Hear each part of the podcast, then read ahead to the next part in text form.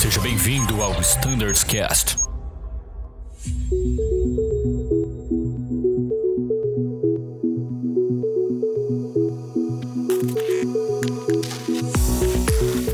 Olá pessoal, sejam muito bem-vindos ao Standards Cast. Meu nome é Danilo e esse é o Standards Cast do Embraer, episódio número 2.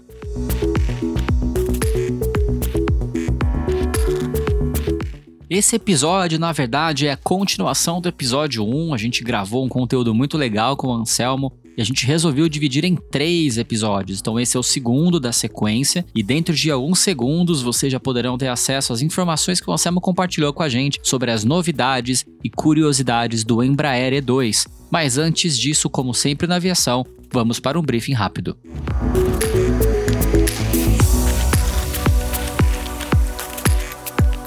Este podcast foi produzido pela Diretoria de Operações. Qualquer divergência entre os procedimentos descritos aqui e os manuais aprovados, os manuais prevalecerão.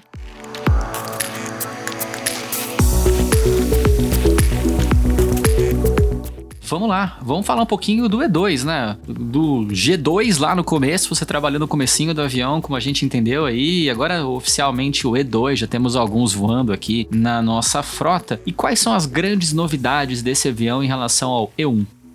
Olha, o, quando o E2 ele foi pensado, era para ser uma evolução do, do E1 é, em diversos aspectos. Né? A principal deles, melhoria no consumo de combustível e na performance do avião. E a partir daí, né, a gente teve a concepção da aeronave que levou essas mudanças que a gente vê hoje no, no, no avião. As principais coisas que a gente vê de diferente, primeiro são os motores, é um motor de uma geração nova, né, com geared turbofan, então ele tem uma caixa de redução para o fan né, girar numa velocidade otimizada para ter a melhor eficiência aerodinâmica para geração de tração e assim como o compressor também vai gerar numa velocidade ideal para fazer toda parte de, de, compressão de gases e gerar também no final uma maior parte de o maior número de tração. Legal. Isso leva a uma redução considerável de combustível e depois tem aquela asa belíssima que a gente vê que ela foi toda projetada para ter a melhor distribuição de sustentação como menor geração de arrasto. Né? Além disso, a gente tem o fly-by-wire do E2, o E1 também tinha, mas o E2 tem uma evolução.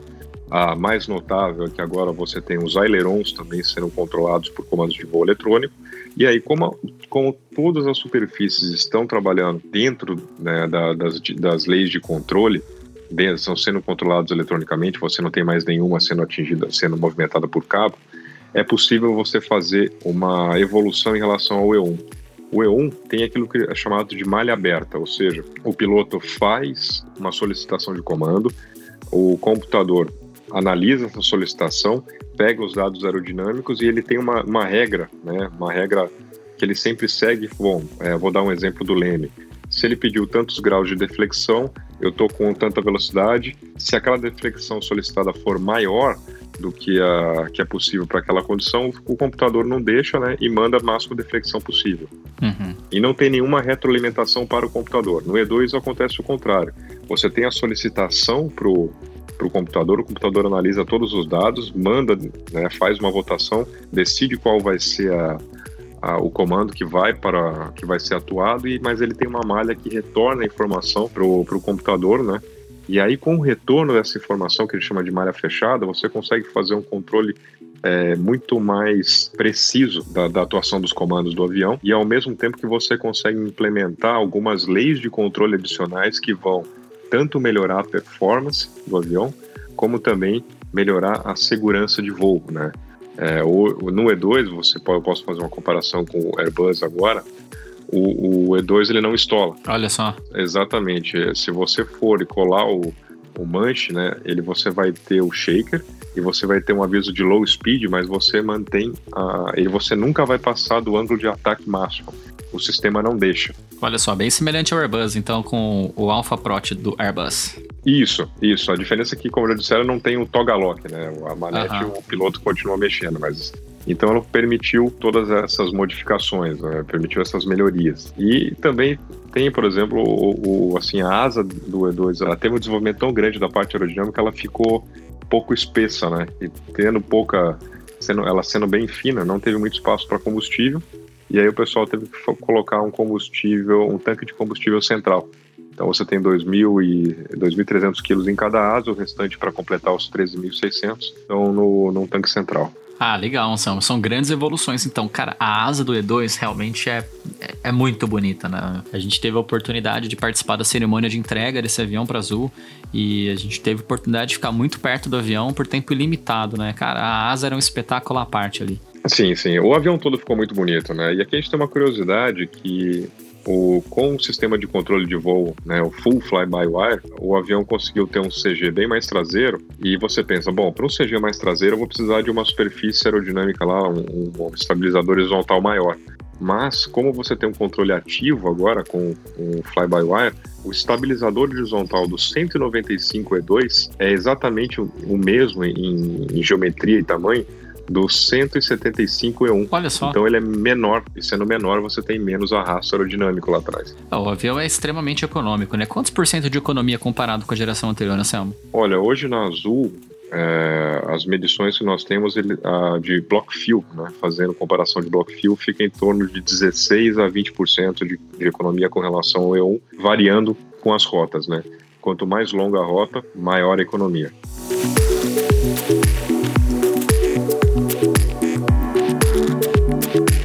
Pô, interessante. A gente sabe que também houve uma evolução na, no FMS do, do E2, né? E também acompanhado ali pelo E1 de alguma forma com a instalação da Load 27. Uma das grandes novidades foi a implementação do Cost Index, que tem tudo a ver com esse assunto de economia de combustível. Você pode explicar um pouquinho sobre as novidades do FMS e também um pouquinho sobre o Cost Index? Sim, vamos lá. Quando foi feito ainda na época do que eu estava na Embraer, quando foi pensado o Load 27, que seria o FMS NG, ele já foi pensado como sendo uma evolução não só para o E1, mas para os próximos aviões que viriam depois do E1. Então, o que, que foi feito? Né? Foi é, aberto um painel com os operadores na época e eles colocaram, olha, esse é o nosso load que a gente tem, esse é o nosso FMS, o que, que a gente pode implementar de melhoria? E aí, os operadores passaram uma série de melhorias, muitas foram implementadas, e aí a gente chegou no FMSNG, que a Azul, sabiamente, implementou antes no E1, através do Load 27, com todas essas melhorias que a gente já, já conhece, e o que foi muito bom, porque quando chegou o E2, os pilotos da rota já estavam acostumados com o FMS. Existem pouquíssimas diferenças entre o FMS do E1 e do E2 para um E1 com Load 27. Uma dessas que você falou é do Cost Index, uhum. que o E2 tem o Cost Index, o E1 não tem o AMS, o sistema de AMS do E2, você tem um campo no FMS que você coloca o número de clientes a bordo e com base nisso ele faz um ajuste fino do controle do fluxo de ar interno também com vistas à redução de combustível, né? Porque você tem uma extração menor de bleed e você tem lá um, um controle, caso você tenha um travamento das bombas do tanque central, você insere quanto de combustível ficou no tanque central e ele faz os cálculos a partir daí. Agora, o Cost Index é muito interessante. Para os colegas que não conhecem, o Cost Index é uma ferramenta onde a engenharia de operações faz uma conta e vê para aquele voo, dentro do contexto da empresa, o que, que é mais custoso, o que é mais caro, o valor do tempo ou o valor do combustível. Uhum. Né? E aí é feita essa conta, a partir dessa, dessa proporção chega assim um número. Quando você insere esse número, esse número tá, tá, vem no nosso OFP, tem lá o campo, o campo Charlie India, né, Cost Index. Uhum. Quando você insere esse número no, no FMS, ele, ele sabe se o mais importante para aquela rota, é, ou em termos de custo, é o tempo ou se for o combustível. E aí ele faz o seu perfil de velocidade com base nesse valor. Isso é muito interessante porque permite uma, uma predição pela empresa do, do consumo e também porque gera uh, em todas as fases do voo, não só em cruzeiro, mas em todas as fases do voo, uma otimização no schedule, né, nos targets de velocidade que o avião vai usar. Fantástico, eu lembro quando eu voava, eu não cheguei a voar o E2, infelizmente, mas quando eu voava o E1 tinha o idle descent, né, que era uma coisa assim incrível. A gente fazia aquela aproximação calculando o ângulo, mostrando a quebra, era tudo muito manual, e o luxo era dar motor ali perto de mil pés, né? Luxo não, para alguns era rotina, não vou falar que era para mim, mas para alguns aí era rotina, entenda como quiser.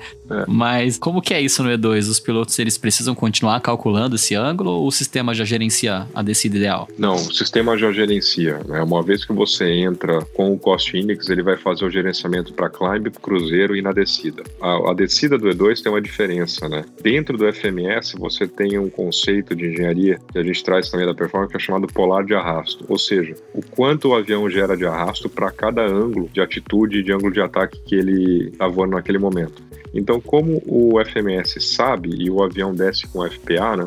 E ele sabe quanto de arrasto ele tem, ele consegue criar uma rampa, né? Otimizando as desacelerações.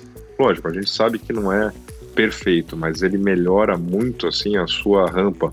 Ele, a diferença é que ele não desce mais com ângulo constante. O ângulo no E2 ele vai variando conforme a, a descida e conforme caso você tenha um constraint ou não. Né? E aí ele vai mudando esse ângulo, otimizando né? o idle, otimizando o consumo de combustível na descida e também otimizando é, a, o perfil inteiro de descida para você não para você atingir os constraints na altitude e velocidade que você quer.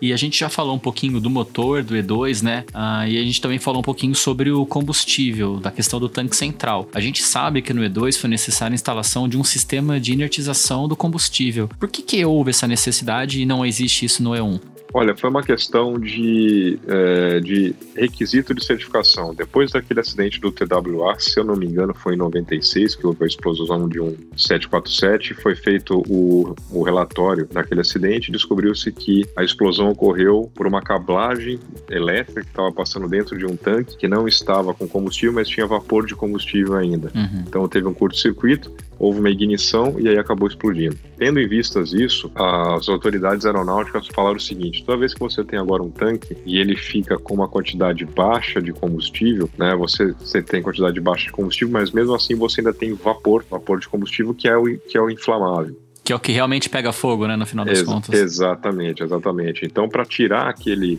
Lembra daquele triângulo do, de fogo, né? Opa! O pessoal acabou resolvendo. Como é difícil você tirar todo o vapor de combustível, é mais fácil você inserir um gás inerte. Então, uh, desde então, Acho que eu não lembro quando foi quando que entrou o requisito, mas hoje há um requisito que você tem que inertizar os tanques. Como é que você faz isso? Você coloca um gás inerte, que no caso é nitrogênio. Bacana. Então o E2 ele tem um sistema, é um sistema químico, né? Parece um catalisador de carro, mas bem maior, onde ele pega o oxigênio da atmosfera, faz uma separação química, separa o oxigênio do nitrogênio e manda o nitrogênio sob pressão para dentro do tanque. Então você acaba inertizando, mesmo que você tenha vapor de combustível lá, você não tem mais oxigênio, então se tiver uma faísca, por qualquer motivo, você não vai gerar chama e não vai ter explosão. Isso não existe no E1, porque quando o E1 foi feito, esse requisito não existia. E o pessoal pode falar, pô, mas é uma nova tecnologia, será que não tem que entrar para o E1?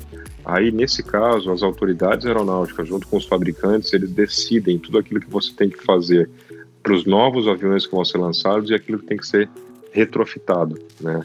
Nesse caso não houve, se tivesse, provavelmente teria uma D e aí o fabricante teria que desenvolver um kit para o E1 e para demais aviões também, mesmo como 320, os, os Cels, que eu acho que não tem. Sim, sim. Mas não, não foi necessário retrofitar. Ah, fantástico, legal, Anselmo. E existe mais alguma coisa que você queira compartilhar aí sobre o E2, sobre o futuro desse avião na empresa? Alguma coisa interessante? Olha, esse é um avião que a empresa olha com muito bons olhos, por causa dos custos, né, da redução de combustível, do consumo de combustível que ele tem, ele leva mais, mais clientes, né, agora ele leva 136, não só 118. Então a gente tem aí uma visão, uma compartilha aí com o resto da empresa uma visão de crescimento dessa frota no futuro, abrindo mais bases, otimizando aí a, a geração de receita para a empresa, né? Última coisa assim só que eu gostaria de, de falar sobre o E2 é a questão do motor. A gente já sabe que esse motor ele é bem diferente do E2, do E1, né? Em relação ao motor que a gente tem no E1. Sim. Uma coisa que o pessoal tem perguntado é o FADEC desse motor ele é bem diferente do, do E1. Ele tem uma, ele é, vamos ser muito mais esperto. Ele tem muito umas lógicas bem mais é, desenvolvidas do que do E1, né? Porque teve um desenvolvimento assim. E se você me permite, uma pergunta que o pessoal tem feito quando eles olham o QRH, eles vêm, no, no, caso que se você tiver um hot start, né? Hot start hoje no QRH no nosso software ele pede para deixar o FADEC agir. Né? Enquanto no E1, se você qualquer, tiver qualquer tipo de falha normal, você corta o motor manualmente. Por que, que tem que ter isso para o E2? Para você conseguir um consumo de combustível baixo para um motor, as tolerâncias que ele tem interno, ou seja, a diferença, o espaço entre uma palheta de turbina e a parte externa do motor são muito pequenos, muito pequenos mesmo. Né, para você ter o máximo de eficiência de, de aerodinâmica, de pressão lá dentro. Uhum. Então, se você tem um hot start, Lembrando que agora o motor D2 vai para quase 1036 graus. Caraca, é muito quente. É, é muito quente. Então, se você tem um hot start e você desliga o motor manual e não faz o, o dry motoring, o que, que pode acontecer? A parte externa do motor vai resfriar mais rapidamente do que a parte interna, onde você tem as palhetas da turbina. E aí, um fenômeno normal que acontece com os metais, você vai ter uma, uma, uma redução do tamanho do case externo do motor que pode levar a um roçamento das palhetas pelo case. Caramba! Então é por isso que a gente, seguindo as recomendações do fabricante, nós colocamos que se você tiver um hot start, você deixa o FADEC agir, porque o FADEC ele vai iniciar um dry motoring e depois quando você verificar que ele colocou as ignições novamente, aí você vai lá e corta o motor. Porque nesse dry motoring você garante aí uma uma redução gradual da temperatura do motor para evitar esse tipo de desgaste do motor. Fantástico, tá aí o Anselmo sabe tudo do avião, trabalhou né, no projeto dele, então é um dicionário ambulante do E2. Eu espero um dia poder voar esse avião, não sei se vou ter oportunidade aqui na empresa, mas seria um prazer aí poder operar esse avião que eu também sou fã. E infelizmente o nosso tempo para esse episódio está chegando ao fim. O assunto foi muito legal falar sobre o E2 com o Anselmo. Realmente o cara sabe tudo desse avião. Porém, essa entrevista continuou. A gente teve que dividir em mais um episódio e no próximo episódio, então, nós vamos falar sobre a operação do E1 Cargueiro, não saia daí, espere em poucos dias vocês vão ter acesso a esse conteúdo novo, exclusivo. E enquanto esse conteúdo não sai, tenha uma olhadinha nos outros podcasts disponíveis. Já temos um podcast incrível ao Fleet. No podcast do Embraer, episódio 1, a gente falou bastante sobre o conceito de certificação de aeronaves na Embraer. O Anselmo trabalhou com isso um bom tempo como engenheiro lá no fabricante. Então nós temos informações muito legais sobre como funciona o processo de certificação, por exemplo, da performance de pouso, como a gente utiliza essa performance performance no dia a dia, se é a mesma que o piloto de teste utilizou ou se ela passou por alguma correção para se parecer mais com o padrão de operação da linha aérea. Tudo isso e muito mais nos episódios já gravados do Embraer e das outras frotas também. Temos episódios disponíveis do 737 falando sobre curiosidades da operação cargueira. Do 330 a gente gravou um episódio muito legal com o Arthur Lestman e o João Marinheiro falando sobre as operações especiais que a gente fez para a China, por exemplo, e outras localidades também.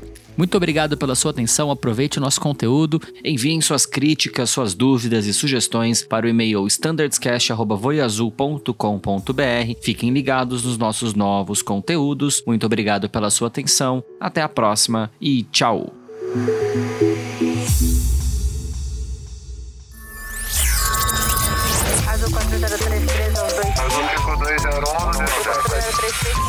Você ouviu ao Standards Cast.